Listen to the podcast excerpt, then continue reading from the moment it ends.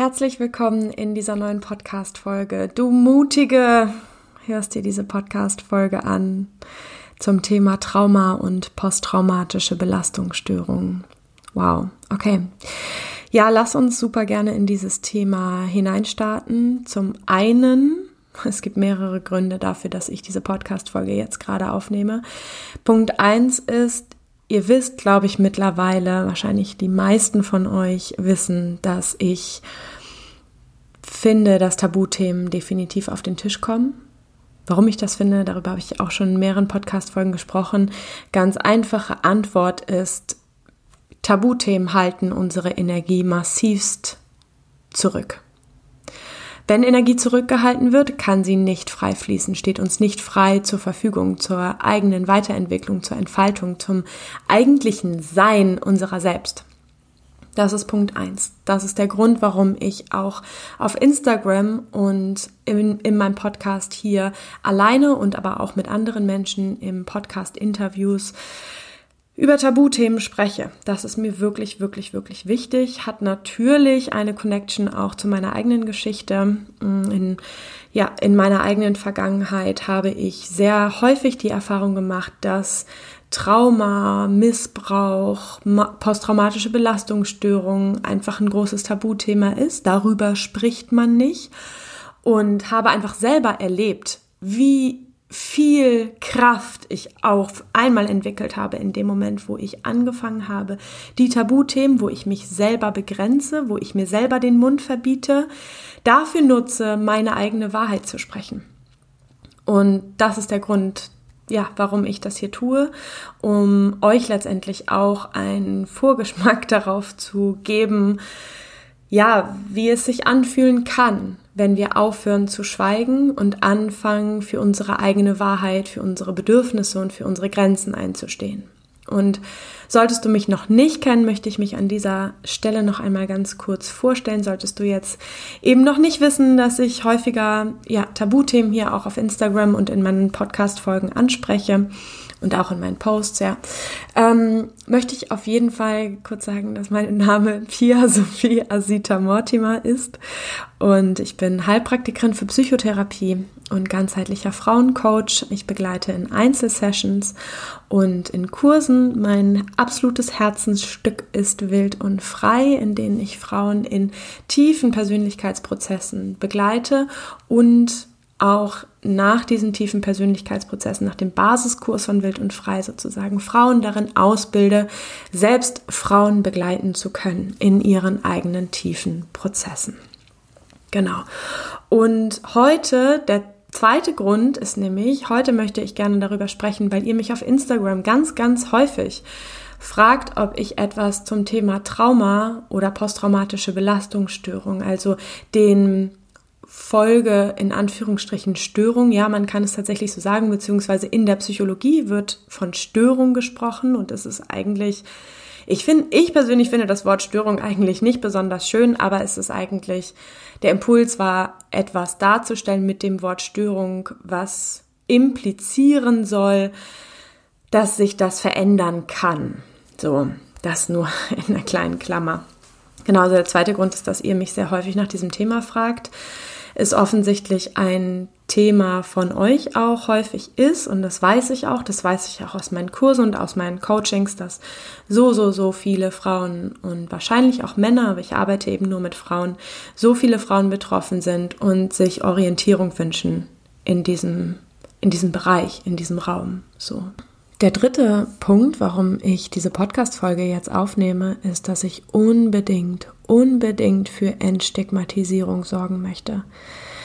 Das ist mir so ein großes Anliegen und deswegen habe ich auch schon ein paar Podcast-Folgen zum Thema psychische Störungen aufgenommen, beziehungsweise auch Podcast-Interviews zum Beispiel über Borderline gemacht. Also das ist mir, ja, mir ist es einfach so, so, so wichtig, an dieser Stelle für Aufklärung zu sorgen. Und ich habe eben in meiner Ausbildung und Prüfungsvorbereitung zur Heilpraktikerin für Psychotherapie einfach so unendlich viel gelernt, aus meinem eigenen Weg so unendlich viel gelernt, mich so viel belesen, mich so tief in dieses Thema hineingekniet, dass ja, ich das Gefühl habe, jetzt heute an diesem Punkt zu sein, wo ich ein bisschen Wissen mit dir und mit euch teilen kann. Das heißt, wenn du selbst betroffen bist, fühl dich unfassbar herzlich eingeladen, hier einfach in diesem Raum mit mir zu forschen.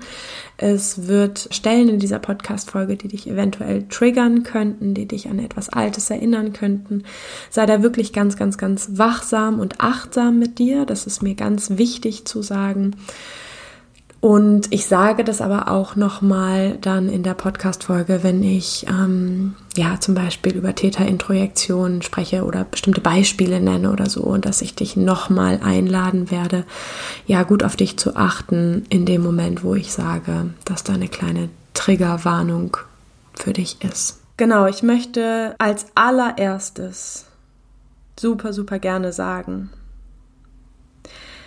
dass Trauma keine Krankheit ist, sondern eine menschliche Erfahrung, die wir vielleicht manchmal in unserem Leben machen. Und möchte, ich weiß auch ehrlich gesagt nicht genau, was hier heute aus mir rauskommen möchte. Ich kann mir auch vorstellen, dass es mehrere Folgen dazu gibt. Es wird auf jeden Fall nächste Woche eine Podcast-Folge geben, wo ich mit Hannah spreche. Und Hannah hat sexuellen Missbrauch erlebt und erzählt von ihrem Weg und vor allen Dingen davon, wie viel Kraft sie auch aus dieser Erfahrung gewonnen hat, auch wenn das paradox klingen mag und sich auch manchmal paradox anfühlen mag. Das ist ein wunder, wunder, wunder, wundervolles Interview geworden und ich möchte gerne als Einstieg dir in dieser Woche ja einen kleinen Einblick darin geben, was Trauma eigentlich ist und wie sich eine posttraumatische Belastungsstörung, also wie eine Traumafolgestörung zeigen kann.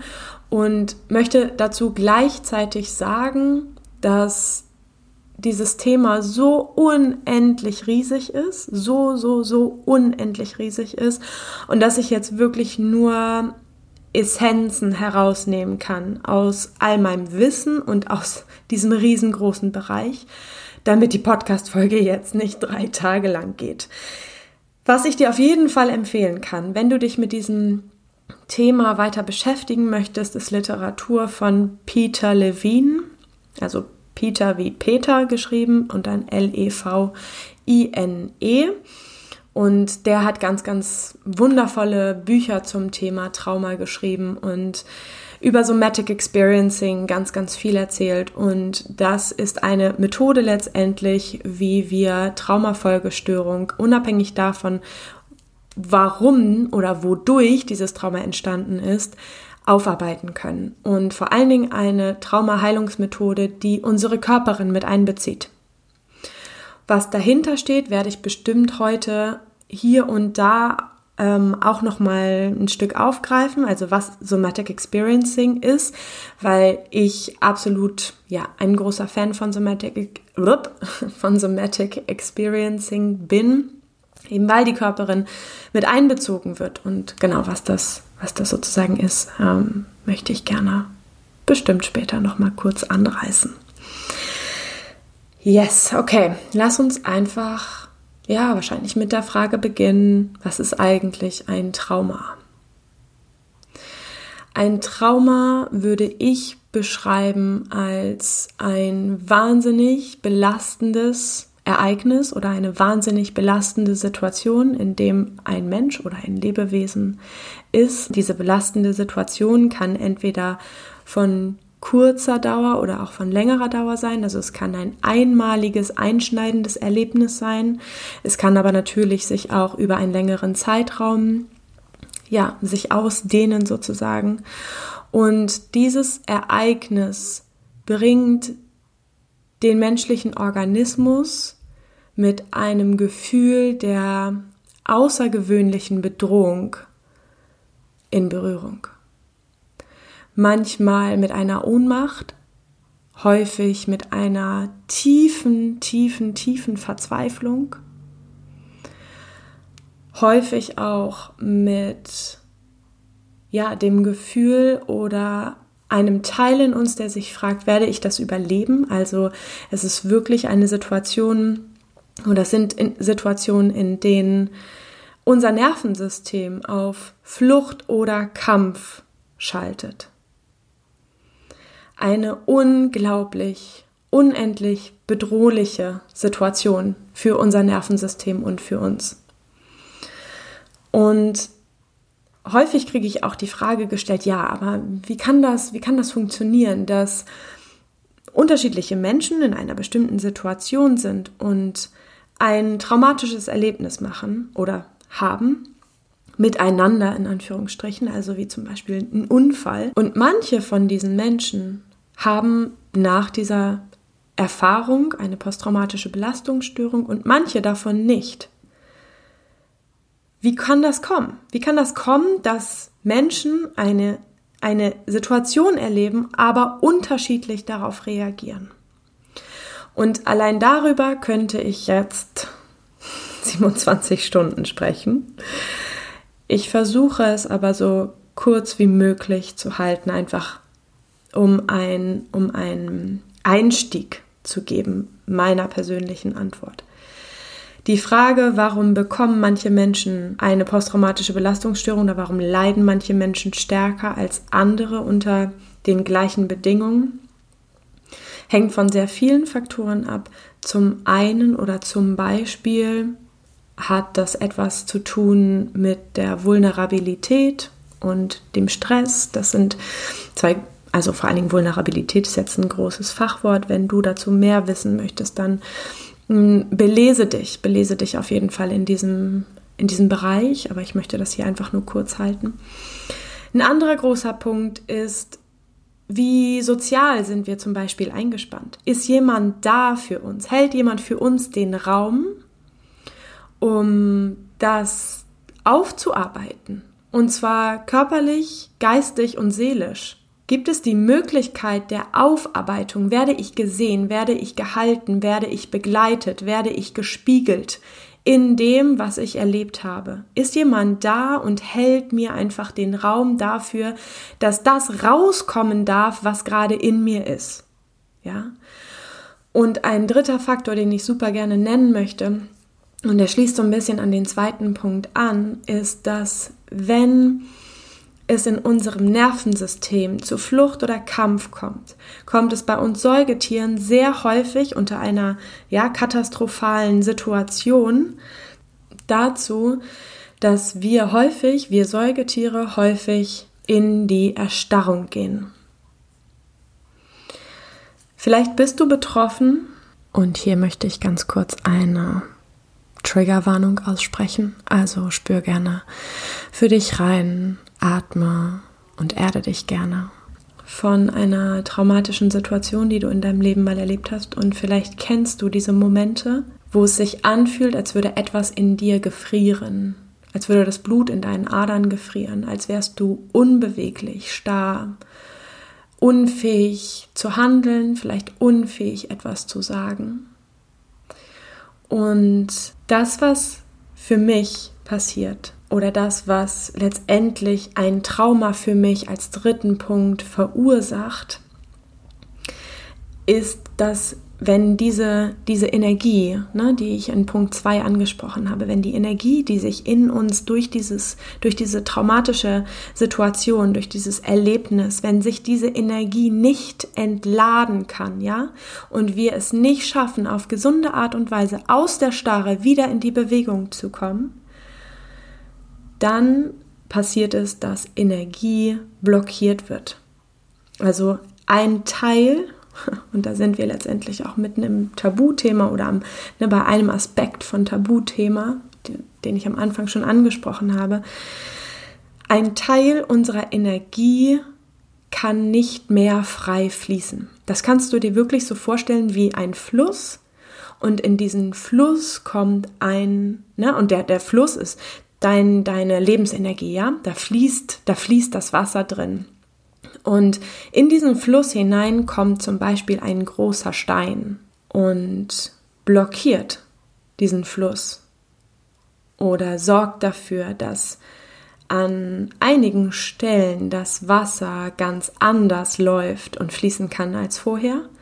Manche Stellen vielleicht maximal verengt werden, sodass da auch ganz viel Druck entsteht. Ja, das Bild finde ich irgendwie immer ganz dienlich das zu beschreiben. Ja, wie, wie kann man sich das vorstellen, wenn ich sage, Energie wird blockiert? Und es ist tatsächlich so, zumindest auch in meiner Erfahrung so gewesen, dass wirklich ein Teil meiner Lebensenergie blockiert war, sprich mir nicht zur freien Verfügung stand, bevor ich meine traumatischen Erlebnisse aufgearbeitet hatte. Es hat mich blockiert und es hat mich sehr häufig retraumatisiert, sprich es hat mich häufig in Situationen gebracht, wo ich innerlich eine ähnliche beziehungsweise ja die traumatische Situation innerlich wieder erlebt habe durch einen äußeren Trigger, also bestimmte Dinge, bestimmte Gerüche, bestimmte Gerüche, bestimmte ähm, Geräusche, bestimmte Handlungen haben mich auf einmal innerlich zurückversetzt in die damalige traumatische Situation und das, was mein System gemacht hat, ist wieder in die Starre zu gehen, so wie es damals war. So wie ich versucht habe, ne, unsere Körperin ist immer für uns, so wie ich damals versucht habe, damit umzugehen, mit dieser, mit diesem massiven, massiven Stress. Und wenn wir uns jetzt fragen, ne, also ich habe jetzt ja gerade schon quasi so ein bisschen die Überleitung gemacht, ne, was bei mir nach diesem traumatischen Erlebnis passiert ist, in meinem Körpersystem, in meinem Geist, in meiner Seele, können wir uns ja tatsächlich jetzt auch wirklich die Frage stellen, was bedeutet eigentlich posttraumatische Belastungsstörung? Also ja, wie zeigt die sich auch? Ne? Was zeigen viele Betroffenen nach einer oder mehreren traumatischen Situationen? Die posttraumatische Belastungsstörung ist eine meistens verzögerte, oh Gott, verzögerte Reaktion auf ein belastendes Erlebnis, also oder Ereignis, auf eine traumatische Situation zum Beispiel. Und wie ich eben schon ne, gesagt hatte, eben Trauma ist eben auch definiert dadurch, dass es sich um kürzere oder längere Situationen handeln kann und da macht es sozusagen auch keinen Unterschied. Ne? Also man kann nicht sagen, eine posttraumatische Belastungsstörung kommt nur dann, wenn ein belastendes Ereignis, ein traumatisches Ereignis über so und so viele Tage oder Wochen lief, sondern es reicht sozusagen auch, es reichen Minuten, so, es reichen Sekunden, um zu einer posttraumatischen Belastungsstörung ähm, ja, zu kommen, in Anführungsstrichen, also dass die sich entwickelt. Aber die posttraumatische Belastungsstörung, es sagt ja eigentlich auch schon, ne, Posttrauma, also nach einem Trauma und Belastungsstörung. Und diese posttraumatische Belastungsstörung zeigt sich mit relativ typischen Merkmalen. Eins davon habe ich eben gerade schon angesprochen. Ich habe von ja, sogenannten Nachhallerinnerungen oder Flashbacks gesprochen. Das ist das, was ich eben angesprochen habe. Ein äußerer Trigger, ein Geräusch, eine Bewegung, eine Handlung, wie auch immer, erinnert mich innerlich an die alte Situation und ich gerate von meinem ganzen Gefühls- und Seins Leben sozusagen, wieder in diese alte traumatische Situation, ohne das von außen richtig beeinflussen zu können tatsächlich. Das nennt man eben Nachhellerinnerung oder ein relativ gängiger Begriff dafür ist auch Flashback. Typische Merkmale können aber auch sein Träumen, besonders Albträume und ein andauerndes Gefühl des Betäubtsein, also wie so ein ja, Gefühl der Gefühllosigkeit, so könnte man das vielleicht ähm, beschreiben, oder auch wie so ein Gefühl von emotional abgestumpft sein. Und auch hier möchte ich bitte, bitte, bitte ganz deutlich sagen, dass auch hier es sich darum handelt, dass unser System irgendwie versucht hat, mit dieser so unendlich belastenden Situation umzugehen. Ja, dass, es, dass unser ganzes System, unser Körper, unser Geist, unsere Seele, unser ganzes Energiesystem dafür sorgen wollte, dass wir so gut es geht, so lebendig wie es irgendwie möglich ist, aus dieser unendlich belastenden Situation herauskommen.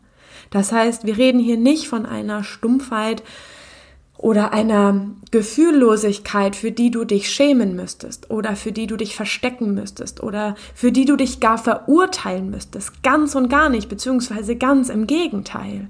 Du darfst so unendlich sanft mit dir werden an dieser Stelle und so tief anerkennen, dass das wirklich ein Versuch war, mit genau dieser so bedrohlichen Situation umzugehen.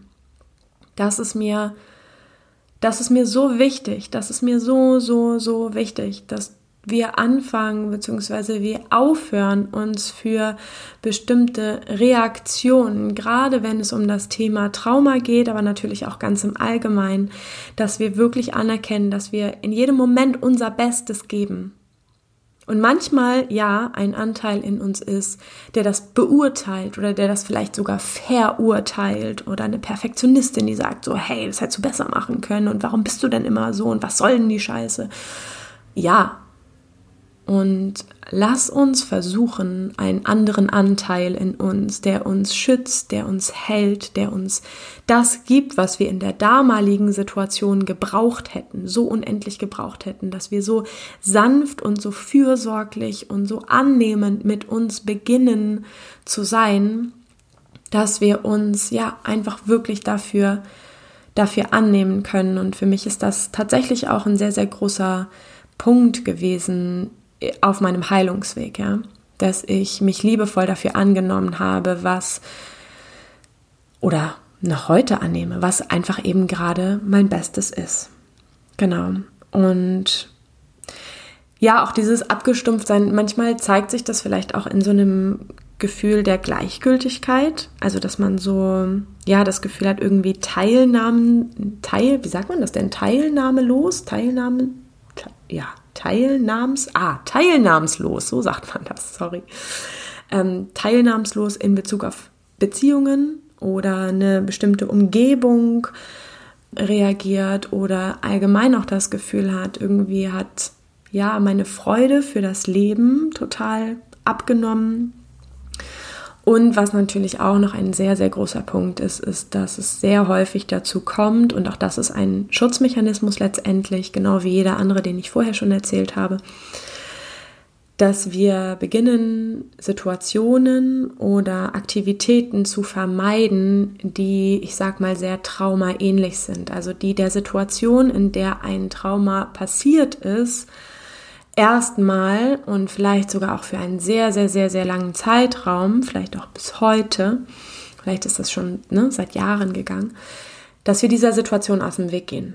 So. Und das kann bewusst oder unbewusst passieren. Und ne, wie ich meine, das ist auch hier ein, eine Strategie, die wir bewusst oder unbewusst versuchen zu fahren, in Anführungsstrichen, laufen zu lassen in uns, damit wir eben nicht mehr konfrontiert sind mit diesen unendlich ja, schmerzvollen Gefühlen.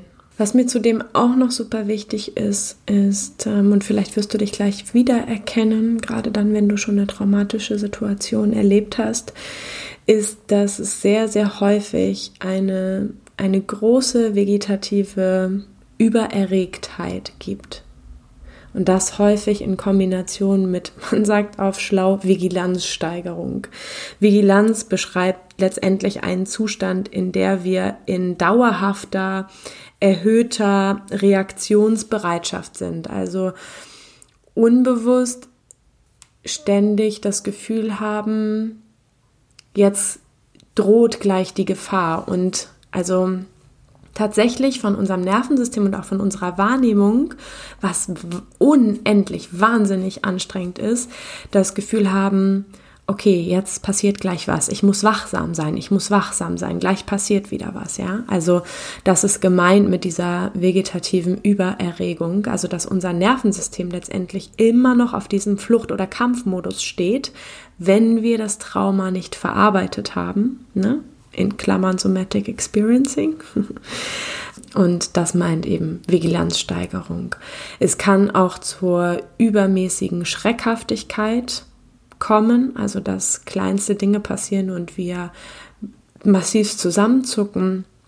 Häufig gibt es aber auch Schlafstörungen, Ängste und Depressionen bis hin zu Suizidgedanken können bei der posttraumatischen Belastungsstörung ähm, auftreten. Ja, das sind so, ja, das sind so die Eckpfeiler, die man in der Psychologie unter posttraumatischer Belastungsstörung ähm, versteht. Ganz wichtig ist mir natürlich zu sagen, dass diese Podcast-Folge, das hätte ich vielleicht am Anfang sagen sollen, ähm, kein, keine Sitzung bei einem Psychologen oder bei einem Arzt und natürlich auch keine Diagnose ersetzt. Ne? Das ist total klar. Das wird dir aber auch total klar sein, wenn du diese Podcast-Folge hörst. Ähm, wahrscheinlich ist es trotzdem aus rechtlicher Sicht wahrscheinlich irgendwie sinnvoll, das an dieser Stelle nochmal zu sagen. Ähm, ja, jetzt weißt du, wie das aus psychologischer Sicht mit der posttraumatischen Belastungsstörung aussieht. Und ähm, ich würde sehr gerne, ich habe ja schon so ein bisschen was über Somatic Experiencing erzählt und würde jetzt gerne auch nochmal weiterführend sagen, was es denn oder ein bisschen davon erzählen, was es denn für Möglichkeiten gibt, mit so einer posttraumatischen Belastungsstörung umzugehen. So und auch hier, ne, ähm, ja, es ersetzt keine, keine psychologische Beratung oder keine psychologische Sitzung, aber ich möchte vor allen Dingen darüber sprechen, einfach um dir zumindest in dieser Podcast-Folge einen, einen kleinen Lichtblick zu geben. Vielleicht gerade dann, wenn du das Gefühl hast, Mann, ey, diese alte, vergangene Situation quält mich noch heute so, so sehr. Und ich kenne die Momente, wo ich das Gefühl hatte, daraus gibt es irgendwie keinen Ausweg. Das hört, glaube ich, nie auf. Und kann aus meiner eigenen Erfahrung nur sagen, doch, es gibt definitiv Wege, damit das aufhören kann. Und das ist mir so unendlich wichtig. Und es ist mir so unendlich wichtig, und dazu werden Hanna und ich aber nächste Woche eben auch nochmal so laut werden. Es ist so wichtig, dass du dich auf deinen Heilungsweg begibst. Und es ist auch so wichtig, und das haben wir dir ja in der nächsten Podcast-Folge, nächsten Freitag auch mitgegeben. Wirklich, ich empfehle diese Podcast-Folge so, so sehr, dass du nicht alleine bist. Du bist nicht alleine mit diesem Thema. Punkt. Du bist nicht alleine. Wir sind nur leider so lange einsam, allein, isoliert mit diesem Thema, bis wir uns anfangen zu öffnen. Anderen Menschen gegenüber oder bestimmten Institutionen oder Psychologen, Therapeuten, wem auch immer wir uns anvertrauen wollen, ja. Es gibt Wege und Möglichkeiten, aus dieser tiefen Dunkelheit herauszukommen. So und Genau, bei Somatic Experiencing und deswegen feiere ich diese Methode auch so sehr, geht es tatsächlich darum, die Energie, die sich in der traumatischen Situation blockiert hat, ja, die wieder freizusetzen und das auf körperlicher Ebene. Also, dass wir unsere Körperin dazu einladen, genau diese, diese Ohnmacht, diesen Stress, diese Starre auszuagieren. Und dabei wirklich zutiefst, das mag vielleicht ein bisschen komisch klingen, aber zutiefst an unsere Körperin abgeben und sie sozusagen, also ihr die Zügel in die Hand zu geben, unserer Körperin, damit sie, wir selber aus unserem Urwissen heraus die Heilung vollziehen können. Flucht oder Kampf letztendlich beenden können, aus der Starre rausgehen. Ja. Genau. Und ja, wie gesagt, wenn du dazu mehr wissen möchtest, ich packe dir vielleicht einfach das Buch auch hier in die Profil. Nee, wie sagt man das denn? Show Notes heißt es nicht. Podcast Beschreibung. Naja, unter dieser Podcast-Folge findest du ähm, vielleicht nochmal ja, das Buch einfach verlinkt oder ein paar Bücher von Peter Levine. Und ähm, da kannst du auf jeden Fall mega gerne einfach vielleicht mal reinschauen. Es gibt auch über Somatic Experiencing gibt es ein paar YouTube-Videos tatsächlich auch, die du dir super gerne mal anschauen kannst. Die meisten sind auf Englisch, aber es ist eigentlich relativ easy zu verstehen, finde ich. Genau. Was gibt es noch? Was gibt es noch für Möglichkeiten, Trauma zu bearbeiten, aufzuarbeiten. Sehr häufig geht man in der Traumatherapie oder in posttraumatischen Belastungsstörungen eben auch in drei Phasen vor. Die erste Phase ist die Stabilisierung, die man mit der Klientin oder mit dem Klienten zusammen erarbeitet.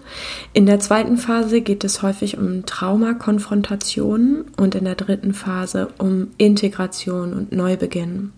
Mir ist an dieser Stelle wirklich nochmal wichtig zu sagen, mir geht es ab jetzt sozusagen nicht mehr darum, meine eigene Meinung zu kundzutun sozusagen, sondern vielmehr darum, dir einfach die Möglichkeiten aufzuzeigen, so dass du selber für dich einfach auch ein Gefühl dafür bekommen kannst, was vielleicht für dich in Frage käme. So.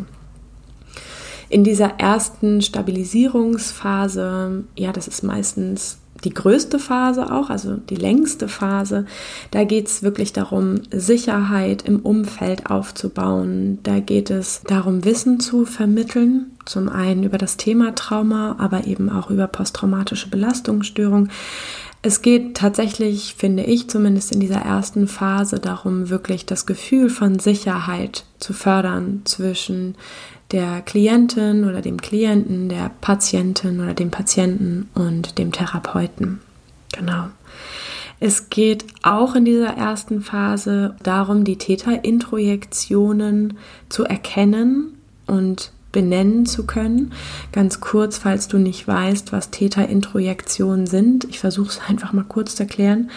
Täterintrojektionen sind verinnerlichte Sätze oder Gefühle, die uns der Täter oder die Täterin ähm, zum Beispiel bei missbräuchlichen Situationen, auf welcher Ebene auch immer, in Anführungsstrichen eingepflanzt haben. Also ähm, jetzt besondere Triggerwarnung nochmal, also sowas wie, ne, du bist schmutzig, ähm, du hast das verdient, so und so behandelt zu werden. Ne? Und wir diese Worte so stark verinnerlichen, dass wir selbst beginnen daran zu glauben. Das ist mit Täterintrojektion gemeint.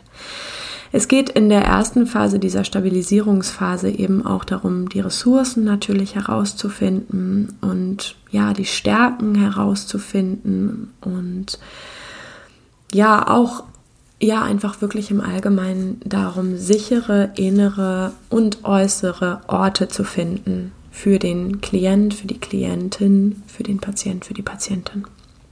In der zweiten Phase, in der Traumakonfrontationsphase, so nennt man die, mh, mm, naja, ich habe ja gesagt, ich sage nicht meine eigene Meinung. Und jetzt mache ich das noch spannender. Ne? Also ganz kurz Klammer auf. Es ist die Frage tatsächlich, oder ich finde das sehr, sehr unterschiedlich, ob man sich tatsächlich mit der alten traumatischen Situation nochmal in der gleichen Intensität nochmal konfrontieren muss.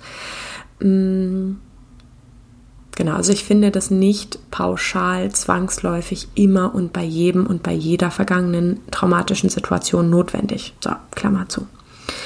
Genau, aber klassisch sozusagen geht es in dieser zweiten Phase darum, dass ist ein Aufsuchen, also dass die traumatische Situation aufgesucht wird in einem klar strukturierten Setting und dem Patienten oder der Patientin vor allen Dingen das Recht auf einen Stopp vermittelt wird. Also dass die Klientin, Klient, Patient, Patientin wirklich das Gefühl der Eigenermächtigung bekommt. Ja? Also die Situation jetzt beherrschen zu können, wie es vielleicht früher einfach nicht der Fall war. Ja? Genau, es geht tatsächlich bei der Konfrontation auch um dosierte Konfrontation, also nicht im Sinne von Boom und jetzt bist du wieder in dieser alten Situation, aber ja, es geht schon tatsächlich um eine Konfrontation. Und in dieser zweiten Phase ist dementsprechend auch super wichtig, dass Dissoziationstechniken erkannt oder eingeübt werden und dass ja, das, was eben auch super wichtig ist, zweiten Phase, ist, dass die Therapeutin oder der Therapeut darauf achtet, dass die Situation und die Person in Sicherheit bleibt. Also da tatsächlich auch auf, auf Stresssymptome sozusagen extrem geachtet wird. Also es wird versucht, in dieser zweiten Phase ja sanft daran zu gehen und eben nicht das komplette System, unser ganzes System wieder in die absolute Überforderung, das wäre eine Retraumatisierung, reinzubringen, sondern das wirklich in Anführungsstrichen wohl dosiert zu machen. Aber wie gesagt, ob du dich davon angesprochen fühlst oder nicht, ist, glaube ich, sehr individuell und natürlich auch ein Stück weit abhängig von der Begleitung, die du hast. Genau. Und bei der dritten Phase geht es eben um Integration und Neubeginn. Ich glaube, dazu muss ich nicht viel mehr sagen. Es gibt unterschiedlichste weitere traumatherapeutische Ansätze, um einige zu nennen. Es gibt zum Beispiel auch IRRT, es gibt EMDR, es gibt auch prolongierte Expositionstherapie. da geht es zum Beispiel darum, die traumatische Situation selber, also als Betroffene oder als Betroffener, auf ein Tonband aufzusprechen und sich das immer und immer und immer wieder anzuhören. Und das ist dann sozusagen wie ein, ja, durch diese Exposition sozusagen, also durch das ähm, Konfrontieren auch zu so einem, ich will nicht sagen abstumpfen, wie sagt man das denn auf schlau jetzt?